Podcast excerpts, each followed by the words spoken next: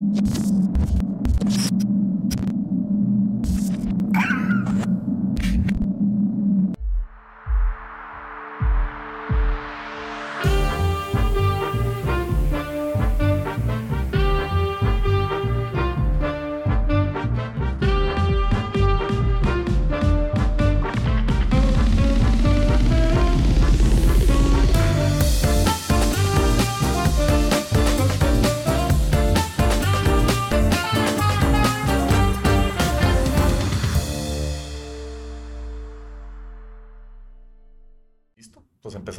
Sí.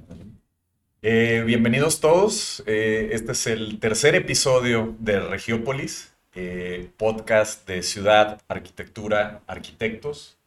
Y hoy tenemos como invitado a Osvaldo Zurita. Osvaldo, bienvenido. Muchas gracias. Un gusto tenerte por acá. Hoy estamos, me toca jugar el papel de anfitrión. Y pues es un gusto tenerte aquí. Me encantaría empezar platicando que, que nos des una pequeña guía de quién es Osvaldo Zurita. Eh, muy bien, pues muchas gracias por la invitación, muy emocionante participar en un podcast, no es muy común para mí. Eh, ¿Quién soy? Pues soy arquitecto, como profesión eh, soy migrante, es decir, yo nací en la Ciudad de México, llego a Monterrey hace 28 años, 29 años. disfruto muchísimo trabajar en la arquitectura de los exteriores, yo trabajo en el paisaje y en lo urbano. Y, me gusta tanto ese tema que además lo traslado a temas de la vida diaria, ordinaria, de fines de semana, en, la montaña, en, el México, o sea, me gusta mucho viajar. Eh, entonces, pues soy viajero, arquitecto eh, y montañista. Pues bienvenido Osvaldo, fíjate que ah, es, bien interesante estas, estas charlas que, que, están surgiendo en esta, en esta pequeña mesa y, es bien inspirador, creo, eh, estar compartiendo temas que nos apasionan, temas de los cuales tengamos un poco de conocimiento, pero también cosas que nos inspiren, ¿no? Eh, me parece bien lindo esta parte que nos compartes, ¿no? De, desde el fondo quién eres, eh, qué te inspira y por qué haces las cosas. Creo que eso es, es fundamental y creo que de esto van un poco estas, estas charlas. Y en la plática pasada estuvimos intentando desmenuzar una serie como de posibilidades, ¿no? Hablábamos que la ciudad es un conjunto de cosas interconectadas, ¿no? Y que lo interesante es empezar a, ver cómo esas cosas interconectadas funcionan en arquitectura, en la ciudad, en los arquitectos y qué fenómenos están sucediendo. Eh, la temática del día de hoy es la segunda naturaleza y estuvimos platicando, ¿no? De cuáles eran las posibilidades, cómo esto conecta con esta idea de arquitectura, con esta idea de ciudad. ¿Qué, qué piensas de eso? ¿Cómo podemos empezar a, a, platicar de eso? Mira, a mí coincido, ¿no? Coincido contigo en el sentido de que muchas veces lo que compartimos es a veces nuestro trabajo eh, en formato de, ah, aquí están unas fotos, miren, lo pueden ver en una revista o en la página de internet, pero miren, de todos modos aquí está. Eh, o, podemos compartir más bien un poco más de la esencia de qué nos mueve y puede ser nada interesante para quien nos escucha o puede ser una serie de conexiones, como lo es así la ciudad, de, como chispas, de, ah, a mí también se me enciende esa chispa, ¿no? Ah, a mí también, yo también muevo por ahí. Y a veces eso es lo que termina conectándonos con algo, ¿no? Y con algo quiere, o con alguien, en el sentido que a lo, mejor eso es lo que nos conecta con seguir el trabajo de alguien, o, em, o conectar con un tema que decimos, así se llama lo que me apasiona, ¿no? Nada más que pues, yo no me había puesto nombre. Que yo creo que a todos de alguna forma nos pasó. Que a mí me pasó con el paisaje.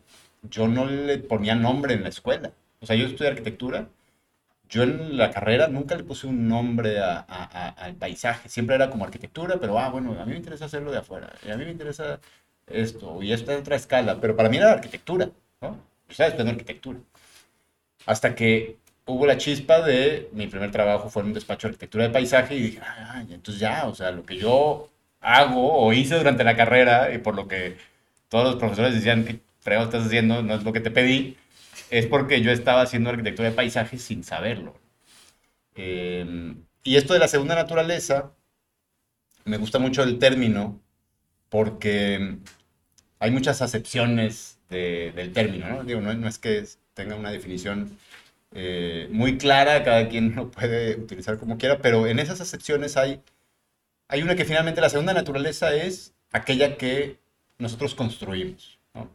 Si, si, si, definiéramos a la naturaleza como, como aquello vivo o inerte que está depositado en el mundo y el mundo en la extensión que cada quien lo quiera comprender, eh, en el que el ser humano no intervino. La segunda naturaleza, es, esa sería la primera. Entonces la segunda naturaleza es aquella, aquello que sí estamos nosotros interviniendo, ¿no? Que una forma muy rápida de definirla, pues es la ciudad, ¿no? La ciudad es una segunda naturaleza en el sentido que está sobrepuesta en una primera, con distintas capas de intervención. Eh, difícilmente una ciudad se asienta en donde había una naturaleza que el hombre nunca hubiera tocado. Pero son distintas capas que van formando pues una naturaleza que ya no es prístina, pero que puede ser igual de rica, ¿no? dependiendo cómo la, la construyamos. Hay un, el año pasado, este, leí un artículo que sí, de esas cosas que te cambian, ¿no? Esas chispas que dices, ah, qué caray.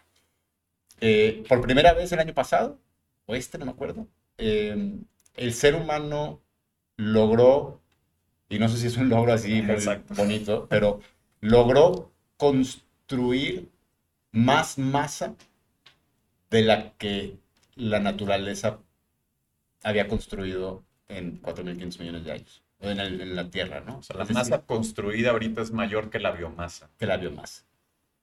Que todos los peces, que todos los animales, que todos los árboles, que todas las plantas, que... Hay más de lo que hemos construido. Y de eso que hemos construido, pues eh, el gran porcentaje es de los últimos 100 años. Entonces, esa es la segunda naturaleza. ¿Cómo hacemos esa segunda naturaleza? ¿De qué calidad es? Pues ya depende mucho de, de nosotros. Oye Osvaldo, y una pregunta, ¿por qué disociarlo? ¿Por qué reconocernos nosotros como algo ajenos a la naturaleza? Yo creo que eso es porque como de raíz y de pensamiento y de fundamentación, eso, es, todo un dilema muy interesante. Me, interesa mucho, yo te he escuchado como varias veces hablar de esta segunda naturaleza y siempre tuve como esa curiosidad, ¿no? El, ¿Por qué sentirnos ajenos a algo que parecería que somos un subsistema de eso? Totalmente, ¿no? De hecho, la naturaleza puede ser esto, ¿no? O sea, una especie de la biomasa, como la dijiste ahorita. Lo que la mayoría de las personas concebimos rápidamente así con naturaleza es ah, árboles, animales, las nubes, las montañas, ¿no? Y no nos ponemos. Exacto. Y no nos ponemos ahí. Estamos como un lado. Ajá. Es, como el observador, ¿no? Que define la naturaleza. Pero luego también eh, hablamos de la naturaleza la naturaleza puede ser la naturaleza del ser humano, o sea, la naturaleza como en otra escala de lo que somos, etc. Entonces ahí más bien hacemos el opuesto, ahí nada más somos nosotros, sin, sin relación con lo que, con lo que está fuera del, del, ser humano, o sea, incluso sin relación con esa naturaleza. Como que siempre tendemos a percibirla como una, como una cosa separada o nosotros separados, ¿no? Ya sea de un lado o de, de un lado de la cosa esta. O de eh, y, y, coincido, o sea, creo que es el momento en donde nosotros somos parte de esa naturaleza, pero sí concebidos como quienes de alguna forma la manipulamos más, ¿no? Somos como... A mi esposa le gusta, a Cordelia le gusta mucho este... Eh, una película de Bela Lugosi, la película de Bela Lugosi. Bueno, una película de Bela Lugosi donde está manejando eh, marionetas o, hace una, una, eh, o da una frase, pareciera que está manejando todo, es este, pulling the strings, ¿no? Pero, y, y la hace mucho y nos hablamos mucho, o decimos mucho cuando vemos algo que alguien está allá arriba manejando todo, pues esa es. Y, nosotros somos eso en el mundo, al final de cuentas, eh, para bien o para mal, o sea, eh, lo hayamos hecho voluntariamente o no, o simplemente es una cuestión de cómo fuimos eh, evolucionando como sociedades, pero al final de cuentas, nosotros estamos moviéndole y, y, a veces se nos pasa la mano y a veces lo movemos bien y a veces movemos queriendo satisfacer unas cosas y a veces otras. Em, pero yo creo que sí, o sea, mucho esta segunda naturaleza, desde el punto de vista ciudad, si eso es lo que ahorita nos trae a la mesa, eh, somos nosotros con el entorno. Y a veces la ciudad, si ahorita preguntamos de la ciudad, casi siempre es la ciudad y se separa de, la de, de esa naturaleza verde, digamos, ¿no?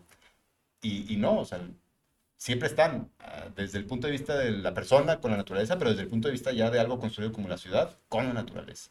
Para mí es, y por eso tal vez terminé en paisaje, ¿no? Porque no, no puede haber, no, no, no, no los puedo separar. Para mí siempre el ser humano tiene que estar en contacto con esa otra naturaleza. Eh, y donde encontré que había manera de, de, ahí.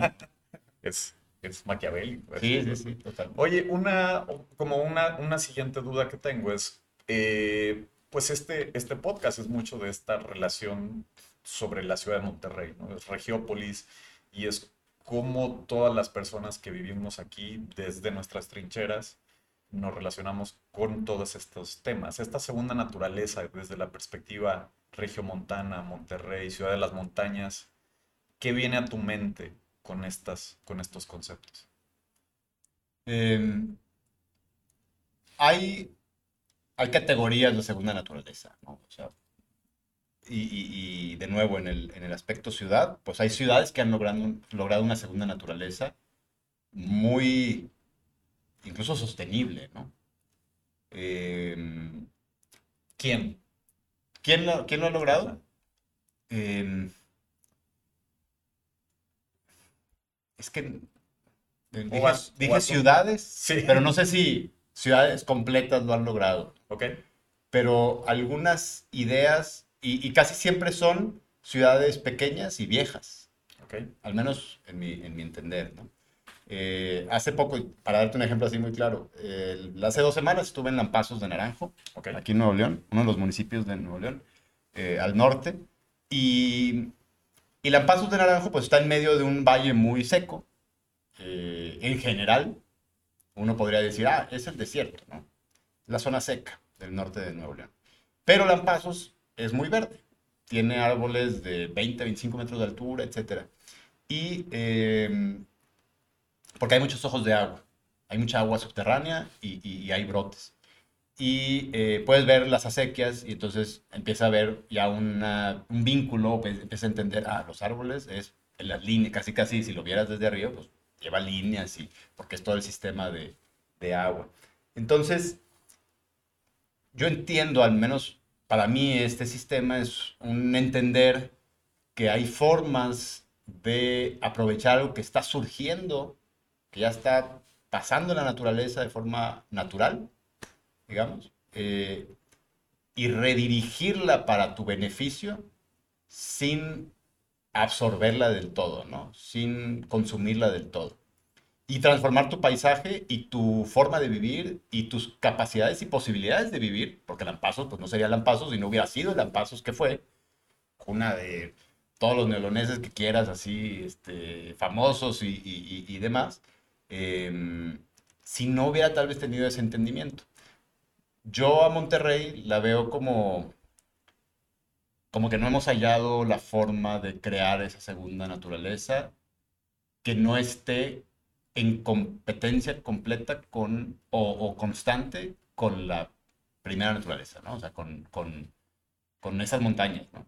De hecho, el, este mote de Ciudad de las Montañas, lo platicamos hace rato, es muy extraño, ¿no? Porque eh,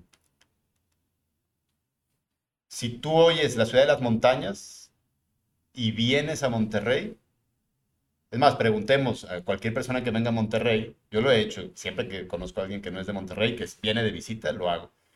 ¿Qué te gustó de Monterrey? ¿No? Dime las tres cosas que te gustaron de Monterrey. Y hasta ahorita no recuerdo una, puede ser, no recuerdo una que haya sido, en primer lugar, una que no fuera las montañas. Okay siempre son las montañas. Siempre esa es la primera. Siempre. Siempre las montañas es lo que más les gustó. A menos, y a lo mejor no he preguntado a alguien que haya venido en dos, tres días súper contaminados y no haya visto las montañas. Pero siempre son las montañas. Y le digo, fuck, o sea, qué mala onda. Es porque qué mala onda. Es lo único que no hicimos. Es lo único de la ciudad que ya estaba antes de que esto fuera ciudad. No me puedes decir que eso es lo más padre de la ciudad. Pero eso es. Entonces, ¿cómo le hacemos o cómo hacerle para que la ciudad en sí refleje también ese valor y ya no tengas que nombrar a las montañas como lo mejor, que no está mal, ¿no? Finalmente, pues competir con estas montañas también está canijo, pero ¿cómo hacer para que algo que transmite la ciudad sea tan memorable como esa vista a las montañas? Que a todos nos marca, o sea, yo creo que decíamos ahorita, somos, no somos nacidos en Monterrey, eh, creo que a todos nos marcó por primera vez estas montañas. Oye, ¿y qué confrontaciones ves? Porque platicas un poco de esto de que la, ciudad de Monterrey la estamos construyendo sin, sin estar reconciliada o alineada a, ciertos aspectos naturales, ¿no? ¿Qué reconciliaciones tendríamos que hacer o cuáles serían los temas para empezar esa reconciliación? ¿O cómo, por dónde darías esos primeros pasos? ¿O qué está sucediendo? ¿Cómo intervenir esa segunda naturaleza pues para empezar a cambiar esta percepción? Em, no sé, o sea, vaya, no sé. Eh, creo que una primera cosa, y tiene que ver con, hace rato me platicabas, Chente, que, que la ciudad, pues, son muchísimas capas, ¿no? Tu plática pasada fue de construir la ciudad, a ver, ¿de qué está hecha? Y, y, y normalmente como arquitectos tendemos a, o en estos, en estas pláticas, la ciudad es, pues, lo que construimos, ¿no? O sea, y pues la ciudad somos tú y yo ahorita nada más, y la ciudad son personas, o la ciudad son ambientes, o, o, o, o situaciones. Y hablábamos de, de, grises, ¿no? O sea, casi siempre es como blanco-negro, pero en realidad no, hay como una escala de grises. ¿no? o sea, Monterrey podría ser una gran, o es una gran ciudad en una serie de cosas, y si con esas midieras la ciudad, pues entonces una gran ciudad. Si mides otras, pues es una ciudad de cuarto mundo escoges cuál, con cuál medirlo, ¿no? Pero, pero la realidad es que son todas. Em, pero bueno, si somos todos la ciudad o son las personas y, todo lo que, todo este conjunto, una de las primeras cosas que yo creo que deberíamos hacer o podríamos empezar a hacer es explorar, explorarnos, ¿no? Es como cuando también este, te dicen, pues explórate, maestro, o sea, conócete o explórate, o sea, bien y para que, para que sepas bien de qué va tu cuerpo, ¿no? O sea, que te conozcas y, y conozcas también tu ser y demás. Con la ciudad a veces no lo hacemos. Tan es así que somos una ciudad que hoy por hoy no conoce su paisaje. Y con ciudad me refiero a las personas que componemos esta ciudad, no conocemos nuestro paisaje. ¿Y a qué me refiero con esto? Monterrey, si tuvieras que describirlo, eh, ¿Cómo es Monterrey ecosistémicamente? O sea, en, la naturaleza, ¿qué? ¿Somos este, playas, somos desiertos, somos bosques, somos... ¿Qué somos? Pues son pues por la escala de la ciudad ya también somos como una mezcla de, ecosistemas que se han ido juntando en una masa como de concreto, ¿no? Ya bueno, sí, o sea, variando. Sí, pero es que eres arquitecto y eres bueno, entonces sí, sí contestaste bien, pero... ah, me querías poner una No se vale, sí.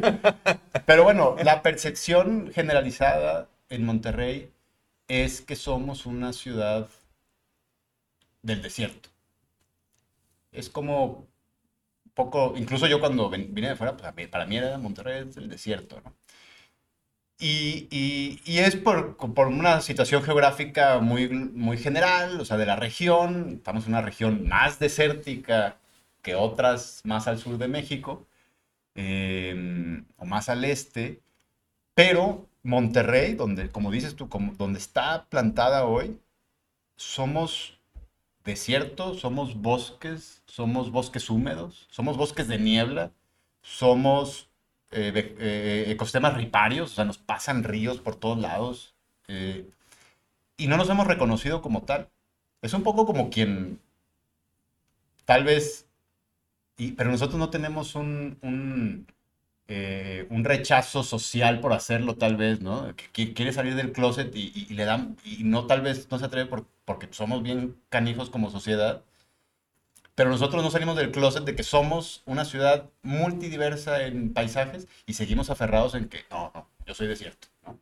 Este, y yo, yo así soy. Y, por, y, y por eso, y luego estas son otras cosas culturales, queremos sobreponer el desierto, sobreponerte al desierto. El desierto es como el enemigo del... del, del entonces, si, si eres resistente o resiliente y te sobrepones, lo domina, ¿no? Y ya puede ser otra cosa.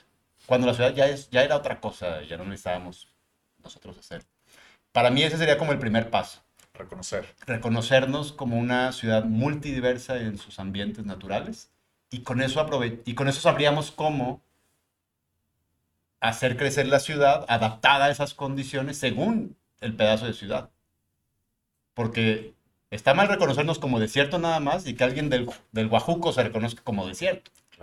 Pero está mal también que alguien del poniente de Escobedo se reconozca como el cañón de la Virgen aquí en el Guajuco, ¿no? Donde baja agua todo el año y hay sabinos y este, álamos de río y demás si conociéramos más el paisaje, la diversidad, creo que sería un primer paso para empezar a construir una segunda naturaleza que realmente sea una segunda, ¿no? Es como una suma de... La que estamos construyendo a veces creo que es, es otra. No, sé, no, le pondría ni siquiera la segunda naturaleza, es la otra naturaleza.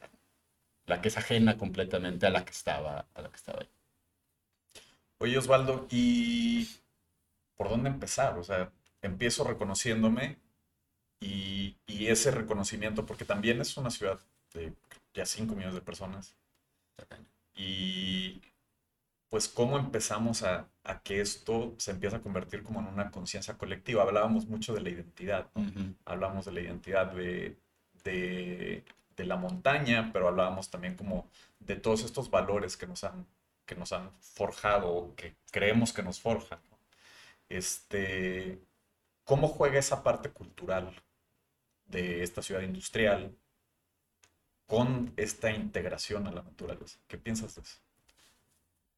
No sé, hay, yo voy mucho a la montaña y, creo que ese es un camino, ¿no? Si, si quisieras un camino para descubrir estos paisajes y, un proceso de sensibilización que requiere observación, pero que yendo a la montaña, pues no tienes otra cosa más que observar. No, hay distracciones. Por más que quieras hacerte güey de lo que estás viendo, pues no, no hay forma. Em, pero pues, no, no, espero que todo el mundo vaya a recorrer la montaña. Em, creo que, que podríamos eh, eh, empezar desde, desde muchos ejes, por ejemplo, el tema de educación. Y la pandemia detonó muchísimas cosas que creo que debemos de aprovechar. Por ejemplo, eh, yo no, no hice primaria aquí, ni secundaria, bueno, mitad de secundaria, pero no sé si en la primaria había clases de, de la historia natural de Nuevo León. Sé que hay historia de Nuevo León y conocemos a Vidaurri, conocemos a no sé quién, no sé quién, pero esa es una, una parte de la historia de tu estado. La otra es la natural y cómo esa natural ha hecho que esas poblaciones, por ejemplo, todas las poblaciones de alguna forma están relacionadas con algo natural. La fundación de las ciudades siempre, casi siempre está relacionada con, con algo que la naturaleza provee una mina, un río, o sea, agua o algo parecido. Entonces, conocer la historia natural sería una forma, creo, de comprender muchas relaciones entre los, espacios que habitamos y, la naturaleza. Entonces, creo que cosas súper simples como saca a los niños a la naturaleza, pero explicando, porque creo que todos fuimos al día de campo de no sé qué, y creo que no aprendimos nada, más que pues, que está bien padre salir de día de campo. Em, la pandemia creo que detonó algo, algo, puede detonar algo en el sentido de que las clases en, encierro, las clases en salones cerrados, empiezan a tener un cuestionamiento de, oye, ¿tienen que ser en salones cerrados siempre? O sea, ¿puede haber clases afuera? ¿Podemos mover gente a visitar espacios naturales? ¿Podemos exponerlos a esas condiciones? Porque también es una exposición, ¿no? Claro.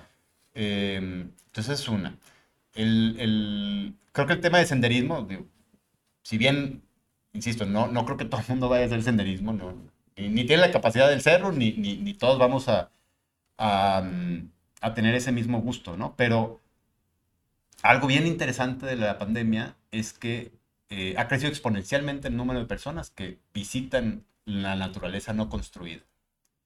Em, rutas que antes yo me encontraba tres, cuatro personas entre que subía y bajaba, me encuentro 90. La diferencia es brutal, ¿no?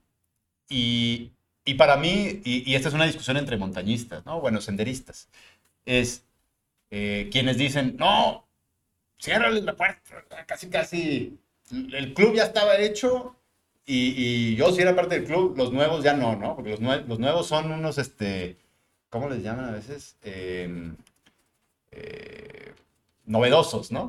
Andan de novedosos. Todos fuimos ese un día, o sea, nadie empezó yendo a la montaña ya con todo el equipo y ya con todo el compromiso hecho de que, ay, un senderista. La primera vez que fuiste es porque alguien ahí a todos, se les acabó, a todos se les acabó el agua la a los 10 minutos ya se acabó el agua y ya, ah, no, vámonos, ¿qué estamos haciendo aquí? Todos empezamos así. Y luego hay un filtro que la montaña o la naturaleza hace, ¿no? Y solito. Y de los 90 que van ahorita, pues a lo mejor el próximo año hay 50. Pero ya 50 son 47 más que los tres que estaban hace dos años. Son 47 personas que de alguna forma tienen semana con semana o cuando vayan una exposición dramática, porque es así brutal, a, la naturaleza. Y eso puede derivar en, de esas 47 en 20 que empiezan a comprender los procesos de la naturaleza a través de la observación y la visita a la misma. Y creo yo que son ya ciudadanos que forman esa ciudad que empiezan a conectar los puntos, ¿no? Y en las áreas en las que estén, obviamente no todos tienen que... De hecho, entre menos arquitectos hay ahí, tal vez mejor, ¿no? Eh, porque luego los arquitectos ya vamos a ver, ay, aquí podemos construir. Este, y, y, empiezan a, a, dispersar ese nuevo conocimiento, porque finalmente es un conocimiento, en sus áreas, ¿no? Y entonces seremos una ciudad más conectada con esa naturaleza.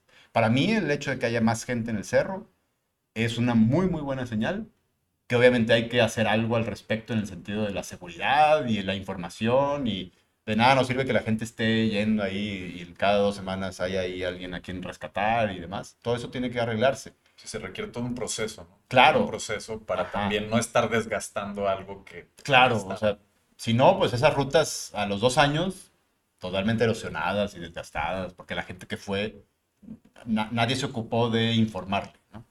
Más acerca de la experiencia.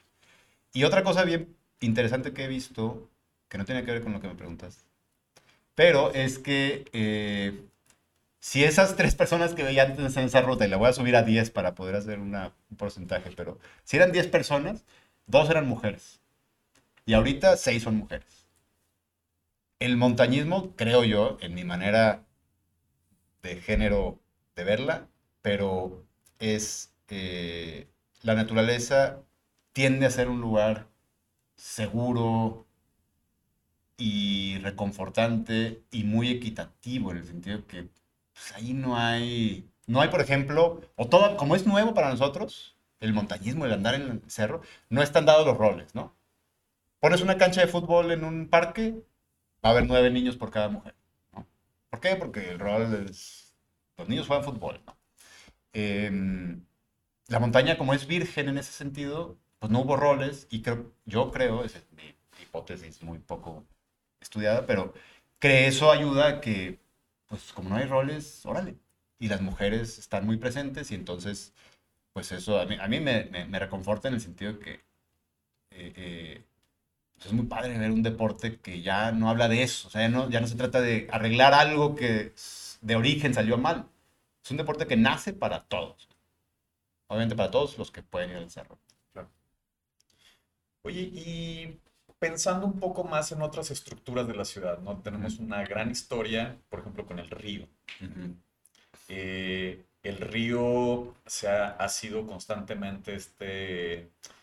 Eh, en algún momento platicamos entre varias personas que damos clases y decíamos, es que si juntáramos todos los proyectos que todos los arquitectos de Monterrey hemos hecho en el río, desde la escuela, el caso de estudio, ahora los de primer semestre van a hacer un proyecto ahí, luego los de la UNI, luego los de la UDEM, pero los de la UR, y si juntáramos toda esa información, te empiezas a dar cuenta que es un tema recurrente, ¿no? Es como, ¿qué hacer con un río?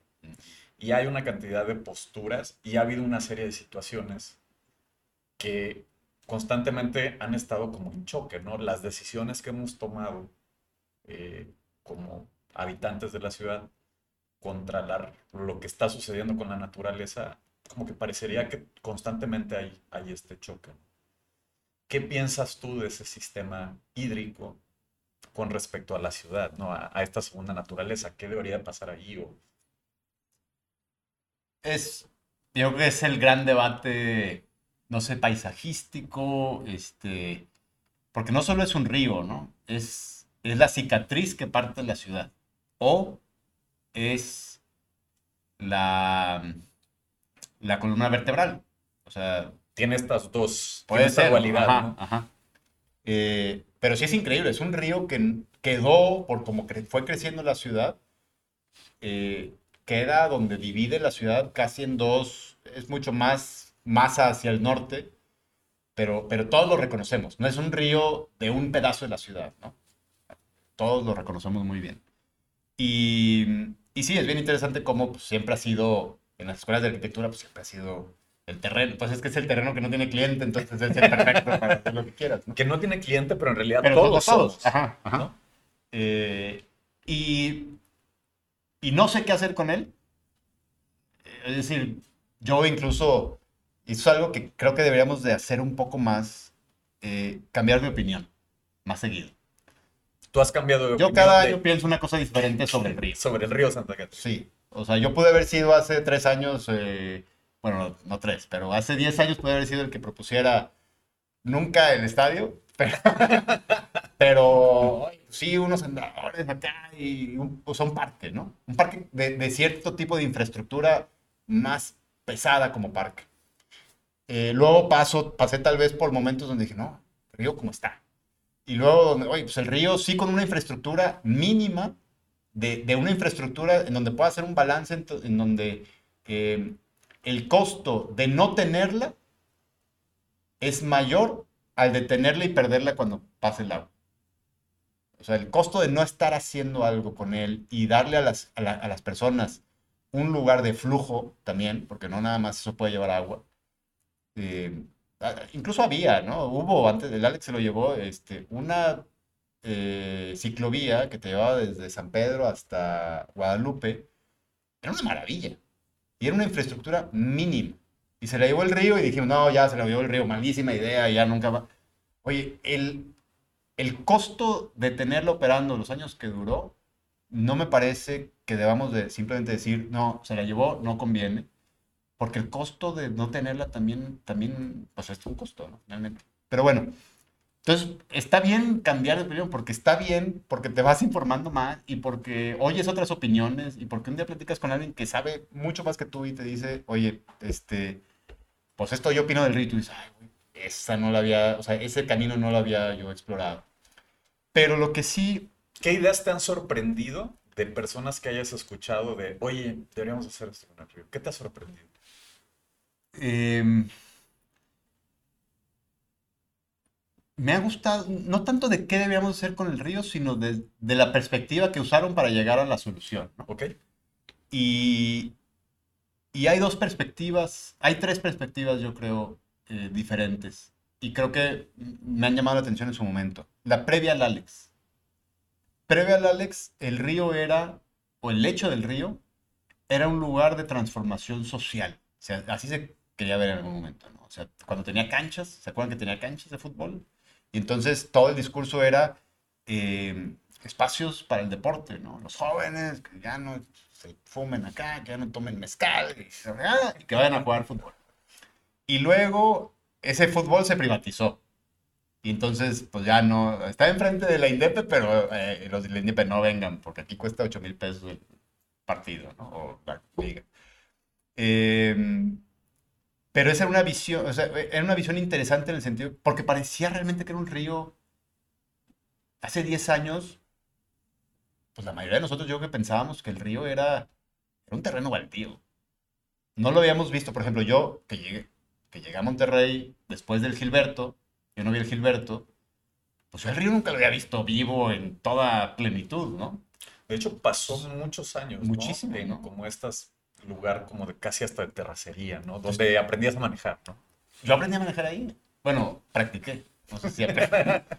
Pero sí, o sea, entonces imagínate que vives aquí 10 años, porque algo que platicamos hace rato también y que estaba bien interesante es que somos una ciudad de migrantes.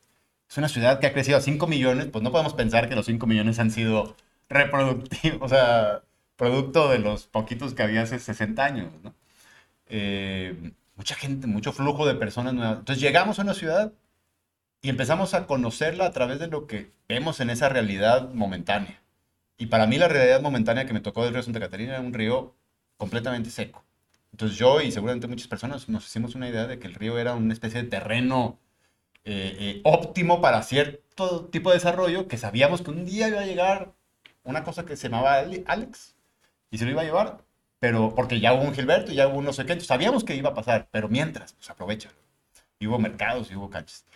Entonces a mí me gustaba, esa visión incluso me, me parecía interesante, la muy vieja, ¿no? la de hace 20 años, de que el río, mientras no fuera un río, podía ser un recurso de convivencia eh, deportiva en ese momento. Un espacio público, ¿no? Porque también pues un espacio público, pero habilitado. También. Ah, Estaba el mercado. Estaba el mercado, ajá, que era, pues, había que ir al mercado, ¿no? Debajo del puente Papa. Eh, pasa Alex y las visiones cambian dramáticamente, creo. Porque pasa Alex y destruye todo lo que había, ¿no? Y ya no hay canchas, y ya no hay nada. Y entonces ahí es donde surgen estas dos visiones. El golf, este, go-karts. Go-karts.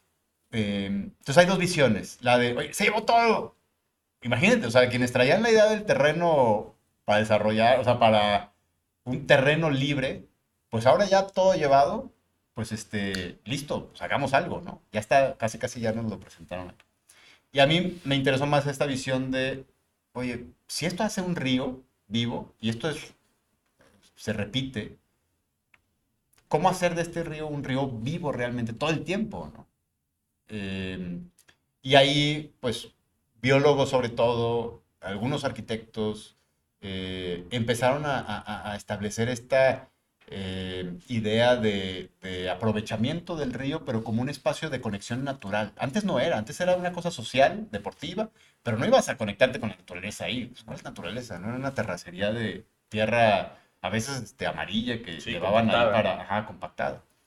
Eh, entonces ya empieza a ser una, un vínculo con la naturaleza. Y esa parte a mí me, me empezó a interesar mucho. Em, y algo que me sorprendió en su momento también es que todas esas propuestas que salían de, de las escuelas, creo que ya en los últimos años sí, ¿no? En los últimos dos años. Pero previo a ello, yo no llegué a ver alguna que pudiera visualizar o vislumbrar lo que el río solito en lo que se convertiría.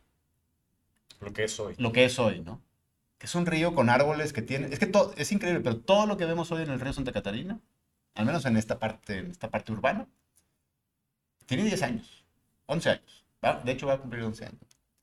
Todo lo que te guste ahí, el árbol que veas, está, el pocito de agua que veas, las rocas que quedaron expuestas, tienen 11 años para mí es, y, hace dos, hace una semana tuve oportunidad de bajar a una parte del río y anduvimos caminando ahí un rato. Eh, y tiene agua y tiene unos árboles muy grandes. Para mí ese es así como el, la nueva visión, es, deja tú ya qué hacemos con el río, y hay muchas ideas, es, ¿qué hacemos ya para transformar la ciudad? Porque ya nos dimos cuenta que si ponemos las, si entendemos la ciudad como un ente que es una segunda naturaleza, y nos ponemos las pilas en muchos sentidos, necesitamos 11 años para transformarnos.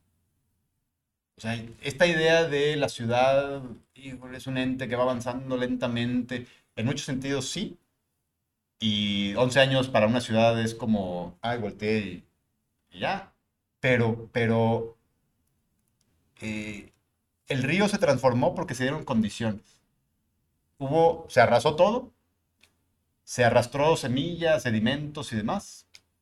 Eh, se dejaron de intervenir los espacios porque ya estaba este riesgo, entonces no se dieron los permisos, entonces ya nadie tocó mano. Eh, y entonces se dieron las condiciones y de pronto en 11 años la naturaleza dijo, hey, pónganse las pilas. Si en 11 años hacen, o sea, si ahorita hacen algo en 11 años tienen esto hasta parecería que nos distrajimos, ¿no? Nos distrajimos viendo a ver qué le íbamos a hacer y de repente ya estaban sucediendo cosas vivas, ¿no? Hay un proceso de regeneración natural muy sorprendente, ¿no? Que para cuando volteamos a ver, puede que sí. aquí ya están sucediendo cosas. Y entonces ya ahora el discurso de qué hacemos en el río ya tiene que tomar en cuenta el componente que el mismo río ya creó en estos años. Ya no puedes pensar en el río como pensabas hace 20. Que era un terreno baldío completamente. Baldío ni para hacer un estadio, obviamente, ni para Ahora tienes que pensar cómo, cómo le hago para ahora adaptarme a la naturaleza que ya me demostró que, si, que como yo me distraje, como dijiste, ella ya, ya, hizo algo ahí, ¿no? Eh, pero eso lo puede estar haciendo, lo podemos estar haciendo nosotros a través de esta segunda naturaleza en muchos espacios. Que nuestros parques, que nuestra ciudad, que nuestros... porque además el río Santa Catarina es muy visible para todos, todos somos como muy conscientes de eso. Pero nuestra relación con muchos arroyos y otros ríos ha sido similar. Ha sido similar el querer hacer algo con él, pero no. Y entonces ha sido como esta confrontación. Siempre he pensado que ha habido como esta relación muy de amor y odio con el agua, ¿no? Es como, te amo porque te necesito, pero parecería que no te entiendo y entonces hay como un, un estrés hídrico muy, muy importante, ¿no? En toda esta zona, en todos los sentidos, ¿no? En, es de cómo la trato, cómo pasa, cómo no se infiltra ya al subsuelo. Entonces es un tema súper, súper sí, interesante. Y, y cómo, ahorita que dijiste estrés hídrico, pues también el estrés, o sea, el estrés reflejado en en el estrés psicológico de las personas. ¡Ay, está lloviendo! Ah, ya, o sea, me acuerdo mucho de los este, programas de, de meteorológicos, o sea, de las noticias, pero la parte de, del clima. De, y hoy será un mal día, va a llover. ¿Cómo que será un mal día? Cuando en cualquier otro lugar sería, oye, fantástico, va a llover. Sí, pero porque hicimos una ciudad desconectada y claro, pues llueve y se hace un, un borlote. Pero algo, o sea, creo que también esta parte de poca sensibilidad con lo que está pasando con nuestros ríos o arroyos o cuerpos vivos de, agua, es que los vivimos, eh, es que no tenemos un contacto visual lento con ellos. Para mí todo empieza ahí, ¿no? O sea, ¿cómo puedes enamorar a alguien? o sea, la velocidad de la vida en nuestra ciudad. La velocidad del... El río Santa Catarina, ¿cómo lo vives normalmente? En coche. En coche. Y digo, hay muchos embotellamientos y seguramente ahí sí vas lentito y viendo, pero, pero normalmente es, un, es algo que es efímero. Y los otros ríos, los que no están bordeados o flanqueados por calles o avenidas, son traspatios. Entonces no los vivimos. O sea, algo que nos ha faltado es visibilizar los ríos, pero a una velocidad. Aquellos que no están visibilizados porque son los traspatios, pues no hacen los traspatios, ¿no? Pero aquel que sí está visible, bajarnos la velocidad de esa, de esa visión que tenemos de él, porque cambia dramáticamente. O sea, esta vez que, que bajé el río, eh, en Morones Prieto, una zona donde pasas y, y bajas, y es un ambiente, es como subir una montaña. La ves allá a lo lejos y dices, qué hermoso está, pero hasta que estás allá, sabes lo que significa estar en ese entorno, estar adentro de ese otro entorno. Creo que no hemos tenido la oportunidad como ciudad de vivir los arroyos eh, desde adentro. Y desde afuera no siempre se ven como, como los queremos ver, ¿no? O sea, no se ven aprovechables, no se ven ricos, se ve más bien desordenado, pero porque así los hemos hecho, no porque los arroyos sean, sean así. Oye, Osvaldo, pues yo creo que podemos estar hablando horas y horas de muchos de estos temas, pero... Y el tiempo se nos, se nos empieza a acabar. A mí me gustaría cerrar como con un par de preguntas, sobre todo pensando en eh, en estos tres ejes ¿no? de Regiópolis, uno, ciudad, arquitectos, eh, arquitectura. Eh, ¿Qué figuras tienes en mente? Yo creo que algo que nosotros nos hemos estado cuestionando estando de este lado es como quién debería estar aquí, ¿no? ¿Quién, podría hablar con nosotros? ¿Quién podría saber ciertos temas que pudiéramos invitar, ¿no? Y un poco la pregunta tal vez es la misma, ¿no? Es eh, alguien que tú consideres que pudiera aportar a estas nuevas visiones, a estas charlas. Y también un poco pensando en esta figura, ¿no? Es quién que sea local ha sido parte que tú consideres importante dentro de la formación de la ciudad. Ok. Y no tienen que ser de profesión específica. Ah, es una pregunta abierta. Ok. Eh, ¿Quién debería estar aquí o quién podría estar aquí? Em, hay un, no sé si vive aquí, hay un arquitecto, eh, pero yo considero que es más filósofo que arquitecto, que da clase en la UDEM daba, Roberto Pacini. No sé si existe por aquí todavía. O sea, vaya, sé que se fue y luego regresó y demás. Él se me hace una persona que podría tener una perspectiva. Creo que hace falta mucho eh, que la filosofía esté en la conversación, ¿no? de, la ciudad en general. Eh, Luis Ávila de, de- liderea programa de Cómo Vamos Nuevo León, como alcalde Cómo Vamos. No es arquitecto para nada, pero esta visión de, del conglomerado ciudad y de la complejidad de la misma, creo que eh, puede tener buen punch. Eh, no sé, siempre, siempre son preguntas así de, piensa ahorita en esto. sí". Se me van, se me van todos. Eh, ¿y, quién, ¿Y quién ha transformado? Híjole, es que un montón de gente. O sea, creo que hay transformaciones que van desde eh, pautas que se dieron en algún momento que nos hicieron sentir que esa era la identidad de Monterrey, para bien o para mal, ¿no? Pero, por ejemplo, pienso mucho en, en Oscar Bulnes porque me acuerdo, yo cuando llegué aquí, pues era, todo la Macroplaza estaba pues, casi, casi re- recién inaugurada o, o era nueva. Entonces todos sus edificios este, eran como el nuevo Monterrey. ¿no? Y eso marcó una identidad en la ciudad y, y un lenguaje también, ¿no? Este, entonces yo creo que él, él, él tuvo un peso, o sea, son esas personas, tu pregunta, personas que han moldeado la ciudad de algunas formas. Eh, definitivamente él. Em, creo que, ayúdame, pásenme tips. Este, No tiene que ser mil, ¿verdad? no, no, no. No, con que sean 900 ahorita los. Em, yo diría también que eh, hay muchos, es que no sé cuál es el nivel de influencia. Uno a veces asume que es mucho porque te influyó a ti y entonces dices, ah, entonces esta influencia a Que creo que la lados". pregunta va hacia allá. Es, ¿Qué te influyó a ti? ¿Qué, qué- A, a mí, a mí me influyeron, bueno, es que ese está más fácil. Este, eh, por ejemplo, Diego González, arquitecto paisajista de aquí de Monterrey. Eh, yo mi primer trabajo profesional ya graduado fue con él, o bueno, profesional, pues obviamente ya graduado. Eh, fue con él y sí, pues es, ah, entonces, eh, paisajismo, entonces esto es lo que yo estaba buscando. Y, y- y también pues su visión, eh, en ese momento incluso, no radical, pero una visión avanzada, ¿no? Un poco a lo que en ese momento se discutía en la ciudad, pues sí, sí me marcó.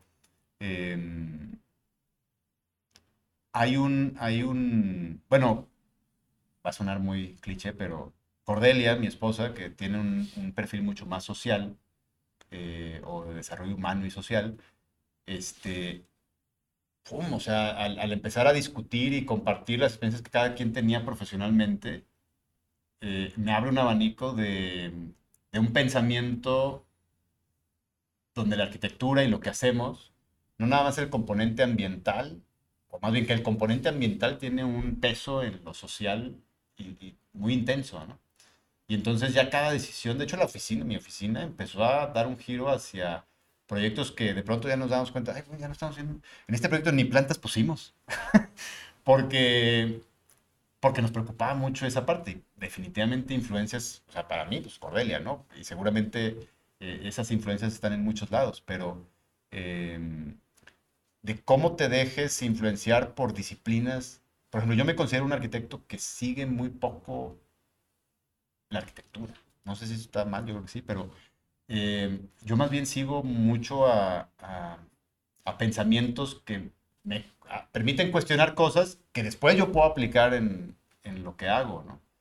Eh, entonces yo creo que este tipo de discusiones, si bien la Regiópolis, desde el punto de vista de organizada por arquitectos y todo, pues obviamente va a haber aquí muchos arquitectos y muchos arquitectos. Eh, pero tener estos influjos de, de- de- de pensamientos de otras profesiones nos permite comprender lo que tú platicabas la vez pasada, o sea, lo- las capas de la ciudad. Osvaldo, muchísimas todo. gracias. Muchísimas gracias por tu, No, por tu tiempo, por, por compartir. Y pues gracias a todos por escucharnos. Nos estaremos viendo en el siguiente episodio. Ahí les seguiremos informando siguientes invitados. Y pues seguimos.